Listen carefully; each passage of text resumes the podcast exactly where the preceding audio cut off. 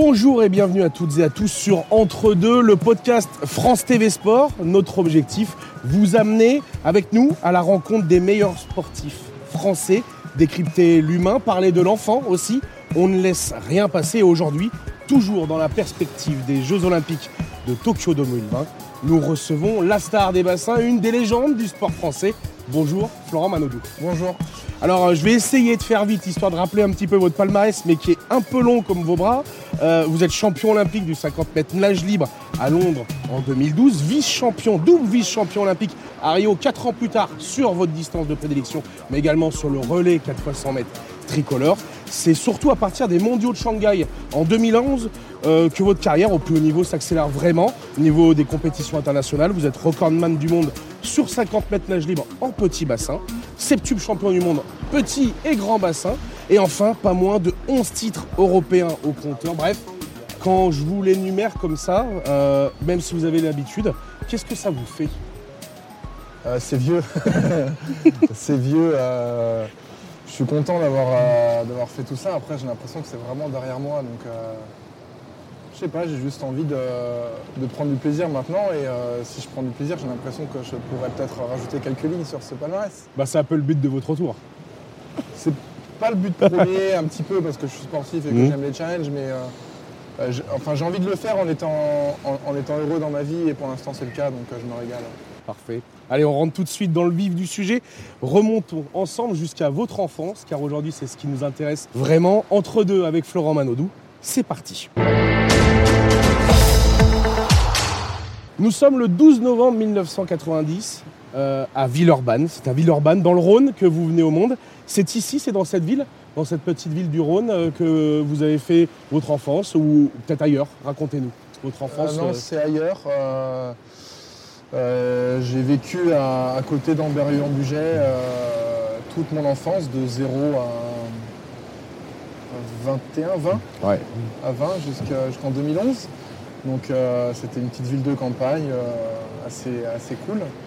Et euh, j'étais plutôt, plutôt bien là-bas parce que j'avais besoin de me défouler, j'avais besoin de, de voir un petit peu d'extérieur et je suis content d'avoir grandi à la campagne plutôt que- plutôt qu'en ville parce que, parce que j'avais besoin de faire du vélo, j'étais très très actif. Ouais. Mon père et ma mère m'appelaient le, le diable de Tasmanie donc, donc j'étais très Ça très. vient d'où, ça Je pense que c'est parce que je bougeais énormément. J'avais besoin de. Dès le plus jeune âge.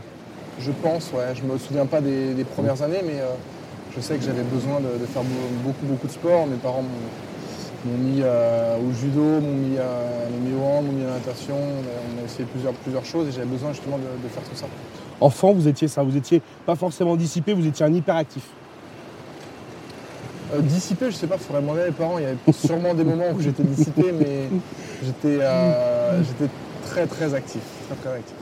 Et euh, le- l'amour du sport en général, c'est ce qui vous a rapidement aussi donné l'envie bah, de, de vous inscrire dans, dans- dans- dans une petite structure petit à petit. Très jeune, vous avez commencé par un sport qui n'est pas la natation. Racontez-nous, c'est le hand, il me semble, un peu Ouais. vos premiers amours. Je pense que j'ai commencé les deux en même temps. Mhm. Euh, mon père était, euh, était coach de hand dans le, au, euh, au club de Meximu Handball. euh, qui était Dans côté, aussi. ouais, dans l'Ain aussi, à côté de la maison. Et euh, donc du coup, j'ai fait un petit peu le, le double projet. Enfin, c'était pas un projet à l'époque parce que j'étais très jeune, mais, mais j'avais besoin de, de faire beaucoup de sport, comme je l'ai dit. Donc, euh, donc j'ai eu, mes premiers amours au hand qui sont toujours. euh, j'aime, toujours le hand et je préfère toujours le hand à la natation parce que c'est plus fun. Et c'est, un jeu. Donc après, j'ai, été forcé d'a- d'arrêter un petit peu plus tard. Mais euh, je, retiens, euh, je retiens de super belles, euh, années là-bas. On va y revenir justement sur le fait que vous préfériez le, hand à la natation. Vous l'avez déjà dit un certain nombre de fois, on y reviendra. Moi, ce que j'aimerais savoir, c'est votre rapport du coup avec votre famille.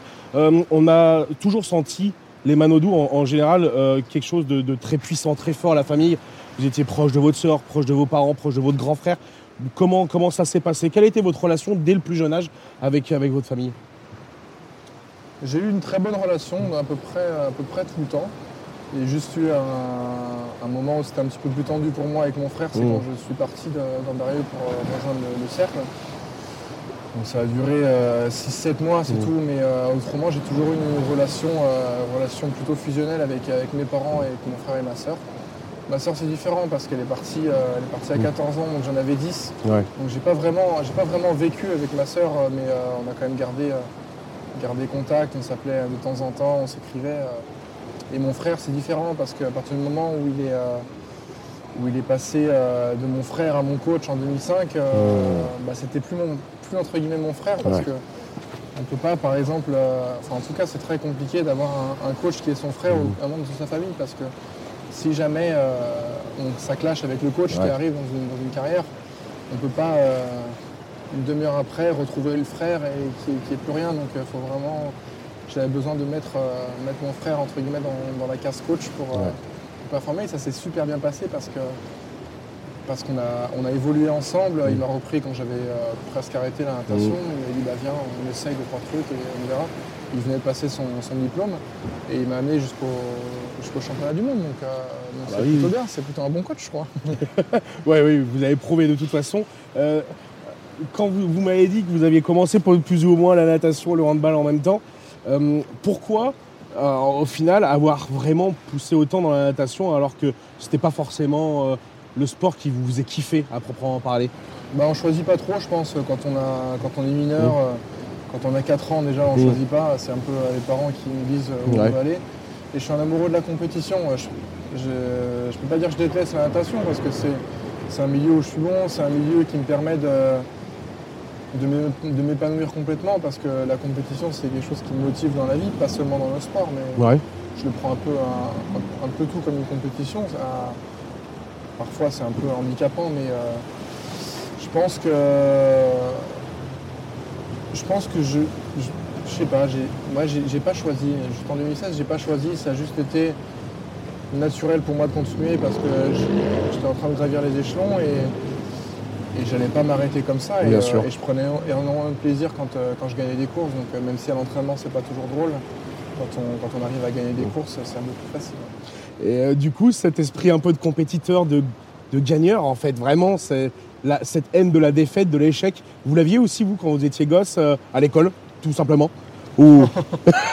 Non, la- l'envie de victoire à l'école était, euh, était, euh, moindre que, que dans le sport. J'étais pas un mauvais élève. Ouais. C'était quoi votre relation avec l'école, avec euh, le, le- le milieu scolaire, justement? Pour moi, c'était un endroit où euh, je pouvais faire des conneries avec mes potes, en fait. Et je crois que c'était ça le problème. Je suis pas sûr qu'ils nous apprennent ça, normalement.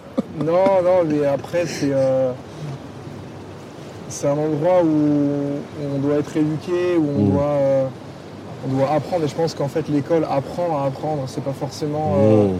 Le meilleur endroit pour apprendre des choses, mais euh, c'est plutôt pour apprendre une méthode pour, euh, pour apprendre. Et je pense que ça m'a servi pour le sport parce qu'il y a besoin de rigueur, etc. Après, les journées sont très longues. hein. Quand, on a, quand on a 10, 12, 14 ans, peu importe l'âge, euh, faire, euh, faire 8 heures de cours, euh, c'est c'est drôle pour personne. Donc, Ouais. euh, donc voilà, j'étais pas un mauvais élève, j'étais pas un bon élève, j'étais plutôt dans, la- dans le milieu, euh, j'étais pas très travailleur. J'ai toujours Ouais. fait un petit peu euh, les choses euh, euh, au talent, comme on dit, et, euh, et ça a fonctionné. Reposer donc, sur euh, les acquis, comme, on disait, ouais, comme voilà. disaient les profs. Ouais, j'étais très bavardeur. Mm. Euh, parce que c'était souvent marqué ça sur, euh, sur, mon, sur mon bulletin scolaire, mais euh, après c'était pas un problème. euh, c'était pas un problème, j'ai juste arrêté trois mois avant le bac parce que j'avais envie de, Ouais. j'avais envie de nager. Et euh, généralement, euh, ce qui peut être aussi un défaut quand, euh, quand j'ai envie de quelque chose, généralement j'arrive à, à- à l'obtenir. euh, donc j'ai, euh, je suis allé voir. Je suis allé voir le proviseur avec mes parents, donc j'avais 17 ans à l'époque, parce que je suis de fin d'année. Et j'ai dit, euh, j'ai dit bon bah voilà, je, je démissionne. Vous Et, avez euh, vraiment dit, je démissionne. Ouais, ouais, ouais, je crois. euh, J'étais avec mes parents et euh, mon père m'a rappelé cette anecdote. Il m'a dit que le proviseur m'avait dit que ce serait bien de continuer, que je n'étais pas obligé de venir tout le temps, parce que j'avais aussi le projet natation. Et euh, moi, très sereinement, euh, je l'ai regardé et je lui ai dit Monsieur, euh, vos projets ne sont pas les miens. Oh, purée. Et je suis parti. Et mes parents m'ont soutenu. Alors je sais pas, maintenant, en, en réfléchissant, en pensant à ça, je me demande comment mes parents ont, ont soutenu ce choix.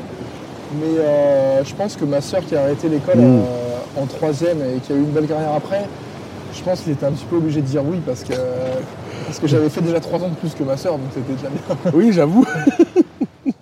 C'était quoi, du coup, les cours avec lesquels vous avez le meilleur feeling? Est-ce qu'il y avait une matière en particulier qui, qui vous plaisait, euh, dans laquelle vous vous sentiez à l'aise? Vous aviez des super notes ou pas? J'aimais bien euh, toutes les choses. euh, au début, j'aimais bien tout ce qui était maths, physique, euh, euh, sciences, maths, euh, tout ça. Ouais. C'était cool, je trouvais que je découvrais pas mal de choses. Après, quand les maths devenaient trop abstraits pour moi, ça m'a un peu gonflé. Et euh, j'aimais bien les langues. Alors, j'ai- j'aimais plus l'espagnol que l'anglais à l'époque. Je pense que c'était plus facile. Maintenant, je pense que je suis largement meilleur en anglais. mais, euh, et j'aimais bien aussi la, la musique parce que c'était. Il y avait du bruit, il fallait faire, fallait faire quelque chose. On n'était pas assis à une table à écouter, on était plutôt actif. Et je pense que j'avais besoin d'être euh, actif pour aimer, euh, aimer ce que je faisais. Transition toute faite, la musique. Vous avez un petit rapport particulier avec la musique. Vous jouez un peu de guitare, il me semble. Ouais, un peu moins en ce moment, mais c'est vrai que j'ai commencé en 2015, je crois, à, à jouer et, euh, et ça m'a permis de m'évader un petit peu entre, entre les séances d'entraînement, donc c'est plutôt bien. C'était ma question. La raison pour laquelle euh, vous vous êtes mis dans, dans, dans- dans un instrument de musique, dans la pratique d'un instrument de musique. Pourquoi en fait? Ben, parce que je pense que j'avais euh, j'avais envie de découvrir quelque chose d'autre. La guitare, c'était quelque chose d'assez facile parce que c'est quelque chose qu'on peut emporter un peu partout. Donc, euh, moi, je me rappelle de mon père qui me jouait un peu de guitare quand j'étais petit. J'ai beaucoup de musiciens, beaucoup de guitaristes autour de moi, donc, euh, donc Mhm. ça a été un petit peu facile. J'ai été baigné, baigné là-dedans euh, depuis un petit peu toujours et je me suis dit, bon, bah, il faut que je saute le pas. Et les, premiers, les premières semaines, les premiers mois sont compliqués, ça fait mal aux doigts, il n'y a, aucun- y a aucun son qui sort, c'est vraiment compliqué. Mais quand on commence à faire deux, trois musiques qu'on aime bien, après, c'est euh, c'est agréable et, euh, et- et on oublie un petit peu euh, notre vie quand on fait de la musique, j'ai l'impression. C'est vraiment votre façon euh, de dire un peu stop au temps quand vous êtes en train de jouer, quand vous êtes en train de gratter votre guitare. Vous êtes seul avec votre guitare, tranquille. C'est un peu ça en fait, l'objectif. C'est un petit peu ça et c'est aussi, euh, je pense, euh, mon objectif c'est aussi d'apprendre d'apprendre quelque chose d'autre. Euh, j'ai commencé dans un moment de ma carrière où j'apprenais plus grand chose Mmh. dans l'eau. Donc je pense que ça a pallié à ça et j'ai cherché un petit peu de, de choses à apprendre dans un autre domaine parce qu'en natation j'apprenais plus grand chose Ouais. et, et j'ai toujours besoin de ça, autrement je m'emmerde en fait. Et, et, euh, je sais pas, j'ai trouvé, j'ai trouvé ça, ça a, duré, ça a duré un temps, je continue à jouer un petit peu mais beaucoup moins qu'avant. C'était quoi du coup vos inspirations musicales? Est-ce qu'il y avait des groupes, des, un, un style de musique en particulier qui vous a aussi donné l'envie de ça? Pas forcément, non, j'écoute vraiment de, de tout. Alors j'ai été baigné dans le, dans le rock des années 70 de par mon Mhm. père. Euh, je pense que mon groupe préféré reste, reste Led Zepp jusqu'à maintenant. Euh. Bon choix quand même, ça va. Ouais, ça dépend pour qui, mais euh, en tout cas, moi, c'est mon choix. J'aime, euh, J'aime beaucoup le rock des années 70, j'ai été baigné là-dedans. Donc j'aime bien tout ce, qui est, tout ce qui est instrumental, mais j'écoute de tout. Je peux écouter du rap, je peux écouter euh, de la soul, du R&B. euh, j'écoute, euh, j'écoute vraiment de tout. Donc, donc voilà, j'ai pas forcément de, de trucs précis. Je pense que ça dépend des moments de la journée aussi. Est-ce que vous aviez un petit rituel, un petit rituel musical avant de rentrer dans l'eau, avant, avant de monter sur le plot, juste avant une course en compète? Non, j'ai pas de musique euh, de prédilection, j'ai pas, pas tout ça et je veux pas en avoir parce que tout ce qui est gris-gris, tout ce qui est Ouais. porte-bonheur, tout ça, euh, après j'ai pas envie de m'attacher à ça. Je suis pas trop comme ça déjà de base, mais euh, je sais que quand on s'y attache beaucoup, après c'est dur de les enlever, donc euh, je préfère mettre un peu de choses naturelles, faire au feeling. vous, vous me parlez beaucoup de feeling depuis le début. Mm. Je vais revenir un petit peu du coup sur, sur votre enfance, votre début d'adolescence, on va dire, juste avant 2005, juste avant que vous rejoigniez Nicolas euh, en tant que coach. Euh, vous étiez euh, quel enfant? Vraiment quelqu'un d'introverti, timide ou, ou- Parce qu'on peut être hyperactif et timide. C'est Ouais. en ça ma question. C'est, vous étiez quel enfant euh, avec les gens quand vous les rencontriez? Vous étiez plus, plus ou moins la personne qui allait vraiment engager la discussion ou plutôt quelqu'un qui allait laisser venir les gens vers vous Comment vous étiez dès, le plus jeune âge Alors ça a changé un petit peu, mais quand, j'étais petit, c'était ni moi qui allais voir les gens et je ne laissais pas trop les gens venir vers moi non plus. Euh, je pourrais pas dire que c'est de la timidité. Je pense que je suis quelqu'un de, je sais pas, je dirais privé en fait, euh, parce que j'ai besoin d'observer énormément les gens, de savoir, de comprendre comment ils sont, pour essayer de m'adapter entre guillemets, je pense, aux situations. Et donc euh, j'étais très très observateur. Je pense que je suis toujours très observateur. Je suis un petit peu moins timide parce que j'ai grandi, que j'ai vu, vu énormément de choses pour mon âge, euh, je pense. donc euh, donc c'est pour ça. Après, ouais, quand j'étais petit, j'étais un peu plus focalisé sur moi et, c'est vrai, on peut être entre guillemets hyperactif et un petit peu, un petit peu timide privé. Est-ce que ça t'a desservi dans la vie, ça, ce, côté justement où on a l'impression que tu es quelqu'un de très avenant au premier abord quand tu étais jeune, et finalement qu'il y avait peut-être parfois une barrière qui se mettait entre la personne et toi Est-ce que ça a pu te desservir, que ce soit en tant que sportif, en tant, qu'homme En tant que sportif, non, je pense que ça m'a plutôt servi en tant que sportif parce que justement j'éloignais les choses que- qui ne me plaisaient pas. Après, en tant qu'homme, c'est sûr que j'ai pas été, euh, pas été beaucoup dans les, groupes d'amis très gros à sortir tout le temps. Euh, j'ai jamais vraiment euh, aimé ça. Alors, je suis très entouré par, par, par des amis. J'ai toujours été très entouré, mais j'ai jamais eu ce truc de leader euh, qui parle beaucoup, qu'on voit. Je suis plutôt, alors je suis grand, donc on, on me voit, mais euh, on va dire qu'on ne me voit pas parce que je parle beaucoup, parce que je brasse beaucoup maintenant, mais plus parce que, parce que je suis grand et, et j'ai toujours, toujours été un petit peu comme ça. Avec votre sœur, euh, on parlait aussi de cette relation qui a dû être particulière, car c'est devenu un peu une star très jeune, une star de la- du sport français très Ouais. jeune. Quand, quand elle bat le record de France du 400 à saint donc c'est les championnats de France, on est en 2003. Ne c'est parle pas de Saint-Etienne, je suis lyonnais, attention. hein. Ouais, le problème c'est que euh, je suis un peu plus stéphanois. Ouais, je sais. je sais. du coup, tu, tu- vous pouviez vous en douter. C'est pas grave, on va pas parler de ça, mais on va parler de. euh, des Moi, je vais, je vais partir du coup parce que euh, je peux Ah pas, je peux pas faire ah une interview avec un Stéphanois, moi. Pas ça, pas maintenant. en, en plus, en plus, ça parlait vraiment sur une bonne base. C'est-à-dire que je voulais vous parler de votre sœur, qui est championne de France, qui bat Ouais, le record de France. Et ça se passe où J'étais là, j'étais là. que vous étiez là. Ouais.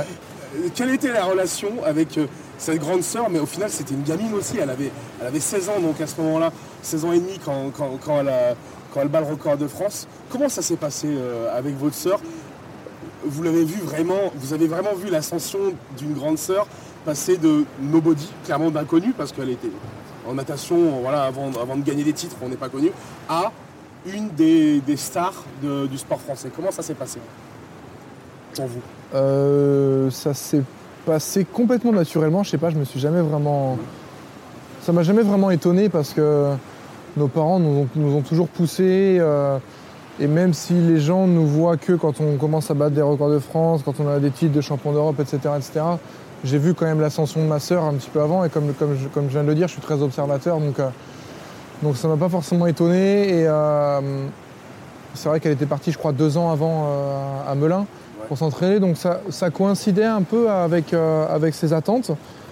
Et je sais pas, j'étais très jeune quand même, donc c'est dur de, Ouais, c'est dur d'avoir une idée là-dessus, mais j'ai l'impression que c'était- c'était hyper naturel et qu'elle était faite pour ça, donc ça m'a pas trop choqué. Le fait de ne pas l'avoir trop côtoyé finalement, vous l'aviez dit tout à l'heure aussi en début d'interview, euh, vous n'avez pas eu l'impression, même si ça vous a réussi à tous les deux, parce qu'au final vous avez construit vos carrières et vous avez eu des belles carrières, mais est-ce que vous n'avez pas un regret vis-à-vis de ça, peut-être euh, de ne pas avoir assez, profité de votre sœur? Euh, J'en ai beaucoup profité entre, entre 2016 et, et là, avril, avril 2019, où euh, la période sans natation, on s'est- énormément vu parce que j'avais plus de temps, elle aussi. Donc euh, c'est vrai qu'on a, je- on n'a pas rattrapé le temps perdu parce que y avait, y a- je pense pas qu'il y avait de temps perdu. On a, eu, on a eu de beaux moments aussi avant. Mais euh, c'est vrai que c'est compliqué parce que, parce que j'avais 10 ans quand elle est partie. euh, je pense que j'ai des, souvenirs à partir de 4 ans. Donc on va dire que j'ai 6 ans de souvenirs. euh, avec ma sœur chez mes parents, donc euh, c'est pas énorme. Mais euh, chaque, euh, chaque relation est différente et on a réussi à bâtir une relation forte quand même malgré, euh, malgré la distance. Donc je trouve ça plutôt cool. J'imagine que vous avez assisté à un certain nombre quand même de, de scènes d'entraînement entre elle avec Philippe Lucas, qui était un, entraîneur outre le, le fait assez incroyable parce qu'il a souvent réussi avec, avec les filles, avec les garçons qu'il avait. Votre rapport à l'autorité, c'est en ça que je vais venir, c'est que est-ce que vous vous êtes servi de l'expérience de votre sœur pour faire votre propre expérience parce qu'elle avait quand même un entraîneur qui était particulier, euh, qui était une sorte de, j'imagine, de père spirituel. Vous, en tant qu'homme aussi, en tant que sportif, est-ce que ça vous a servi la relation qu'elle a pu avoir avec, avec son coach, qui était fusionnel? Euh, je pense qu'on n'est pas fait pareil euh, là-dessus avec ma sœur. Moi, je peux pas. J'adore Philippe. Je pense qu'il a fait un boulot extraordinaire et que je pense que sans Philippe, ma sœur aurait pas eu, euh, aurait pas eu la carrière qu'elle a eue. Euh, C'est un entraîneur incroyable. C'est un, des, meilleurs techniciens français et peut-être mondiaux parce qu'il a réussi quand même avec pas mal de nageurs. Donc, euh, je le respecte énormément pour ça. Il est, incroyable.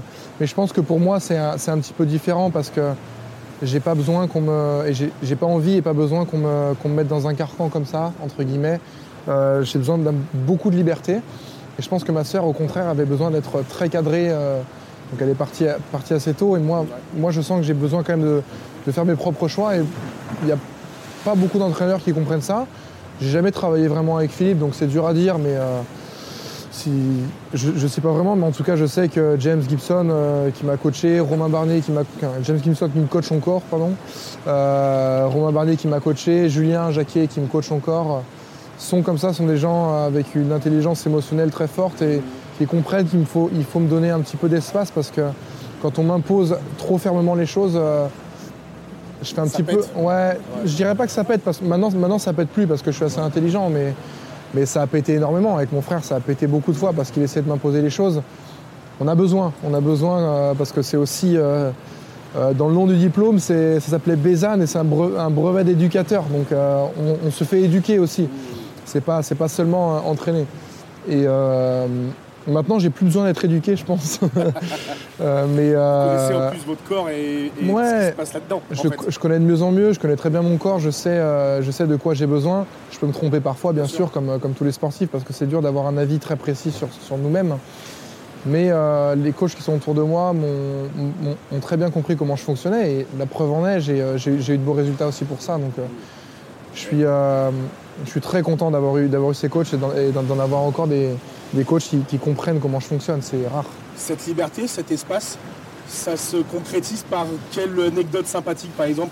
Qu'est-ce qui fait de vous, qu'est-ce qui fait de Florent Manodou un sportif de très haut niveau sportif en plus individuel de très haut niveau, différent des autres. C'est-à-dire que, je sais pas, euh, on, nous tanne souvent les sportifs individuels sur, euh, sur l'alimentation, sur la façon dont, on va gérer nos journées, que ce soit d'aller faire d'autres sports, par exemple, on n'a pas forcément dans le droit de faire du ski quand, on fait un sport individuel. Comment Est-ce qu'il y avait des choses comme ça qui vous, bah, ça vous saoulait et puis bah, vous en faisiez qu'à votre tête et, toujours encore aujourd'hui?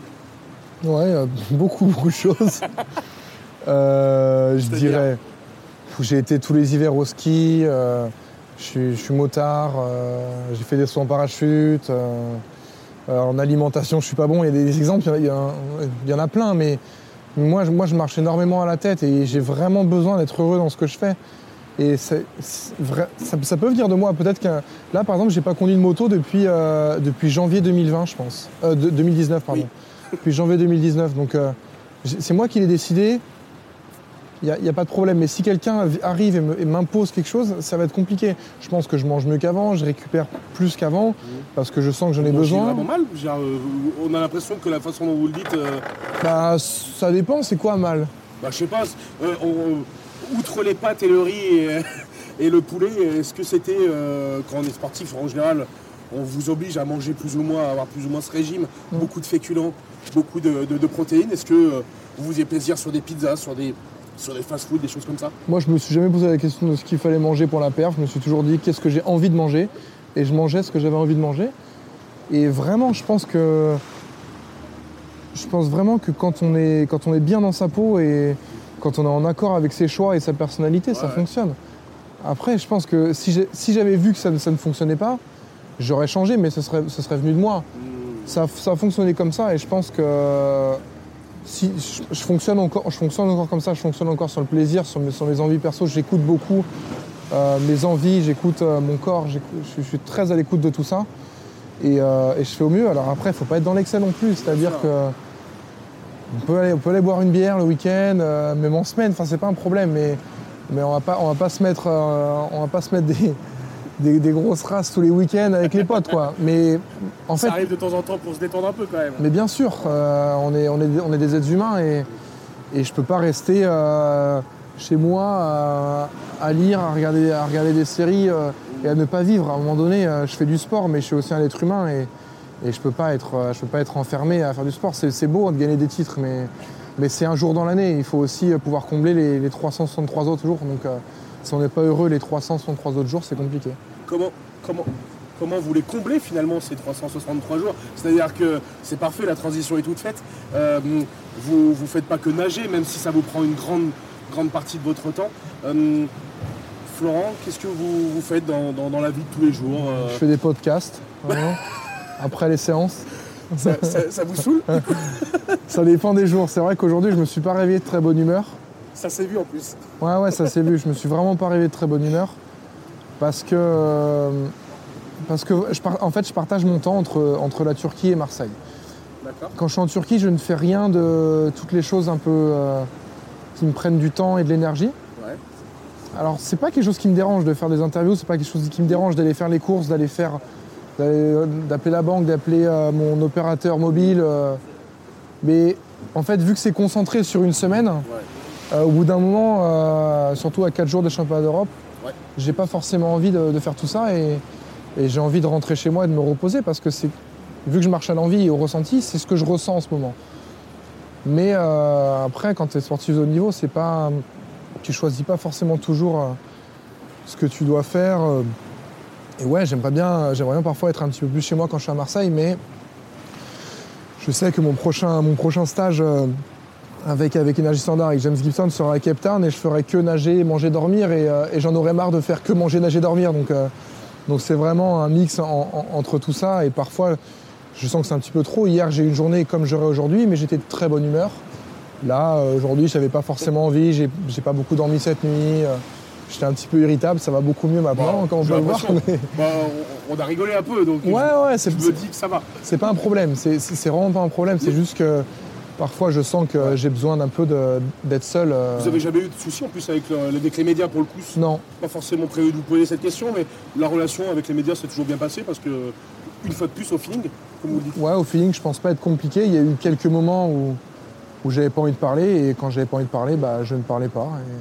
Et, et voilà, alors c'est un petit peu dur parce que les journalistes font leur job, ils sont là pour, euh, pour avoir des avis, mais euh, c'est. C'est parfois dur, par exemple, euh, après une défaite, après un, quelque chose qu'on espérait meilleur de parler. C'est comme si. euh, je sais pas, un moment où on n'a pas envie d'être interviewé. C'est- comme si je venais le matin à vous, euh, cinq minutes après, après vous soyez levé pour vous interviewer, vous n'avez pas envie. Non, Voilà, donc euh, si vous n'avez pas envie, euh, bah, nous parfois on est obligé de le faire.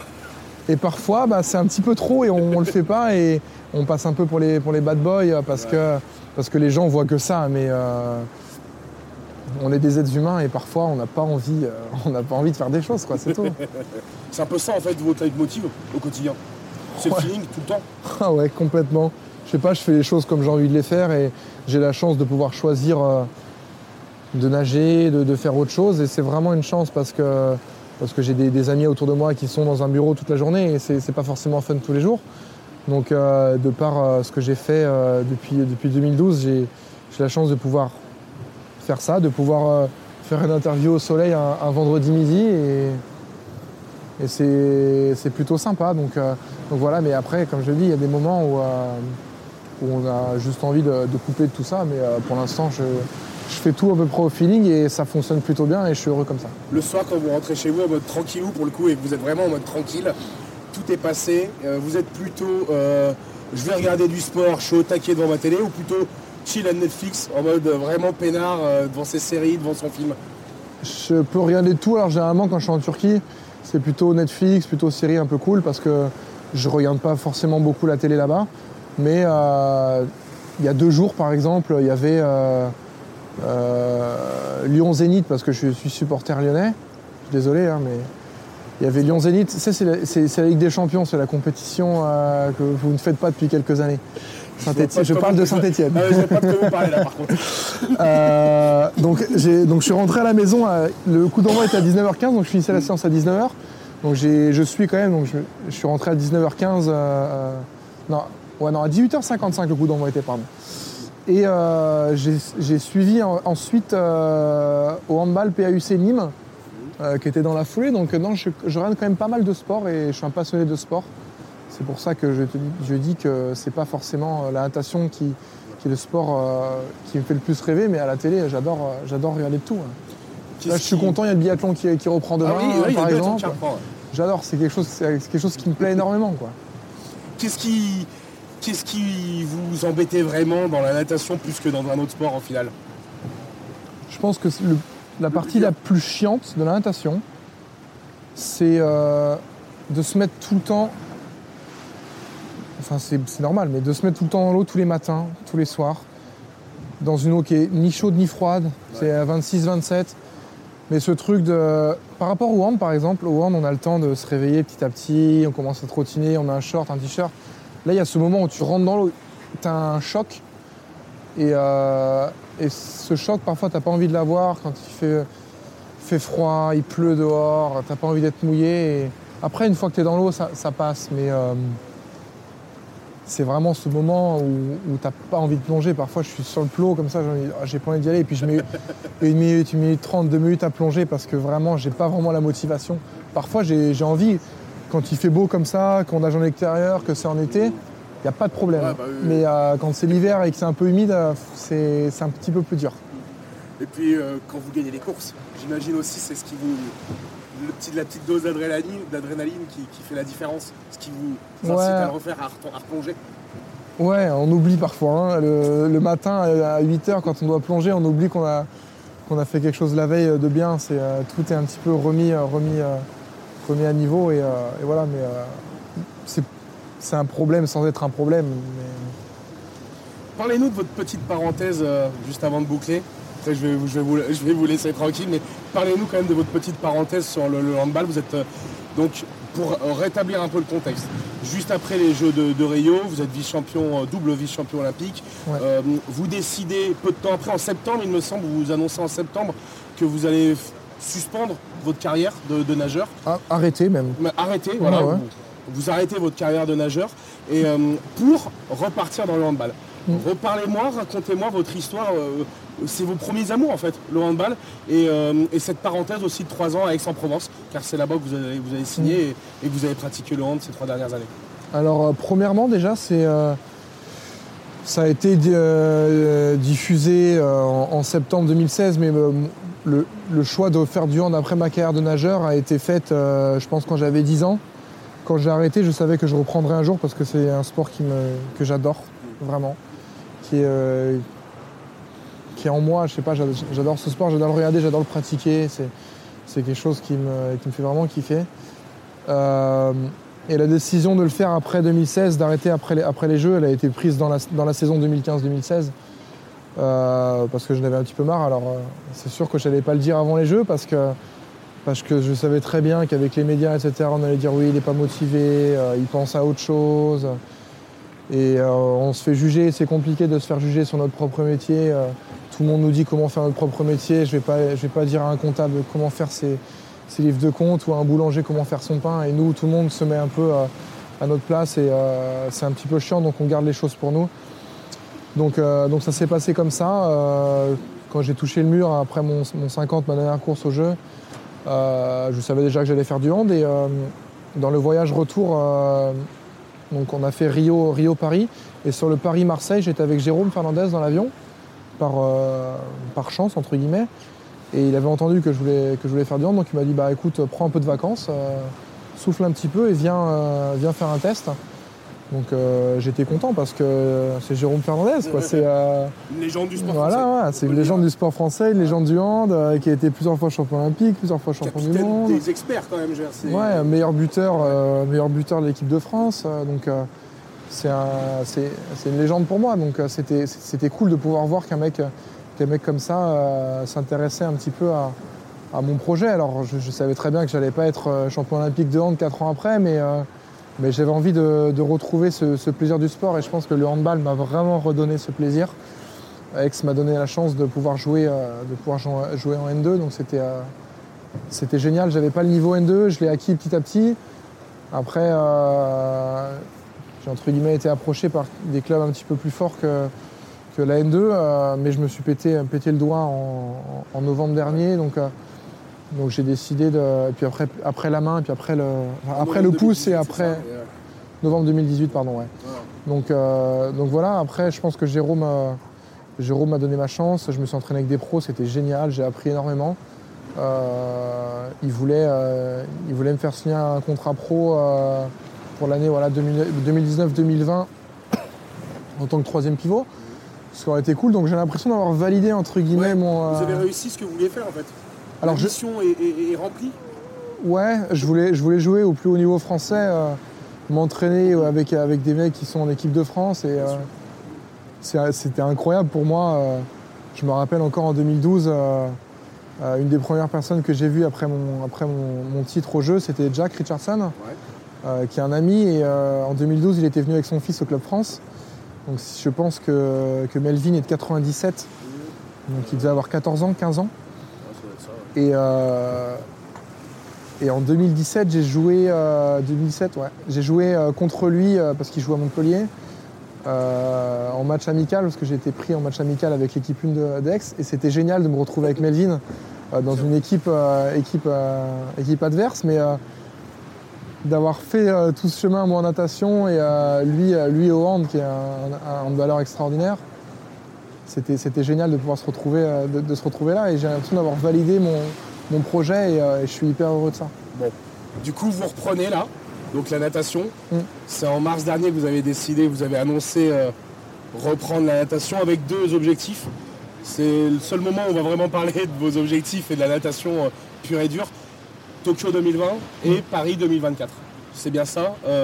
c'est là-dessus. C'est sur ces deux immenses échéances que vous basez pour reprendre la natation Non, pas seulement. D'accord. Euh, le plaisir Ouais, ouais, le plaisir est toujours. Euh, les jeux sont la grande motivation en 2020, bien sûr, parce qu'on est un sport olympique et c'est la chose, c'est le Graal pour nous. Mais j'ai appris aussi euh, pendant mes trois ans de hand qu'il fallait prendre justement du plaisir un petit peu au quotidien sur des compétitions qui ne sont pas forcément les Jeux ou les championnats du monde. Donc j'ai aussi repris pour le circuit ISL, la, nouvelle ligue, qui est, euh, géniale parce qu'il y, a un renouveau euh, pour nous et j'ai l'impression de ne pas faire le même circuit que j'ai fait pendant, pendant des années. spectacle en plus, sur l'américaine. Ouais, ouais, et puis euh, on le fait en équipe. je suis dans la même équipe que Chad Leclos, Sarah Sostrom, et je trouve ça génial de pouvoir être en, équipe avec, avec des étrangers. Et ça me fait penser un petit peu à un sport co, ça me fait voyager. Donc je suis beaucoup dans la découverte et dans, les, dans apprendre.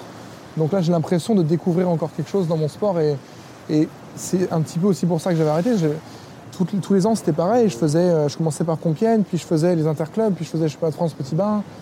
Puis après, je faisais euh, Nice, Amiens, Marseille, les Golden Tours, euh, puis les France. En fait, c'était des copier-coller toutes les saisons. C'était une routine ouais. calée année par année. Ouais, c'était ça tout le temps. Et il n'y avait plus rien qui, m'excitait dans, dans, ces compétitions, dans ces dans ce mode de fonctionnement. Et là, le fait de faire une compétition Indianapolis direct contre, contre les meilleurs, euh, contre Dressel, là j'ai nagé contre Morosov le week-end dernier, c'est des choses qu'on faisait une ou deux fois par an avant. Et le fait de le faire, peut-être qu'on va le faire 20 fois par an et je trouve ça, je trouve ça génial de pouvoir peut-être faire une compétition au vélodrome en septembre prochain.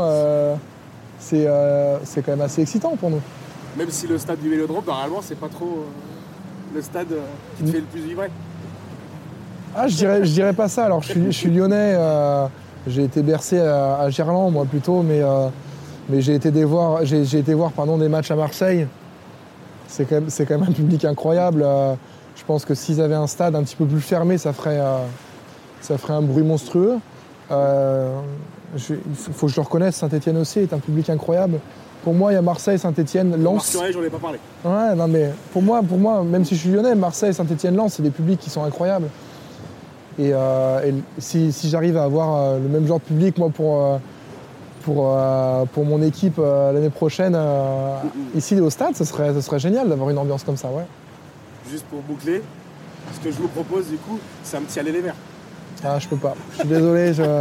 Il y a des choses que je ne peux pas faire. c'est dans mes contrats, donc voilà. Ah, parce que les Verts, nous, c'est l'équipe de Londres aussi en natation. Faut que je trouve quelque chose parce que je suis désolé. En vrai, merci beaucoup, Florent. Avec plaisir. C'est un super moment. J'espère que c'était réciproque. Et euh, bah, on, vous souhaite euh, plein de réussite hein, pour, cette, euh, cette nouvelle, notre nouvelle saison et ce nouveau défi qui s'offre à vous. J'imagine quand même quand Florent, Florent Manodou reprend la natation avec des échéances olympiques, c'est pour gagner aussi.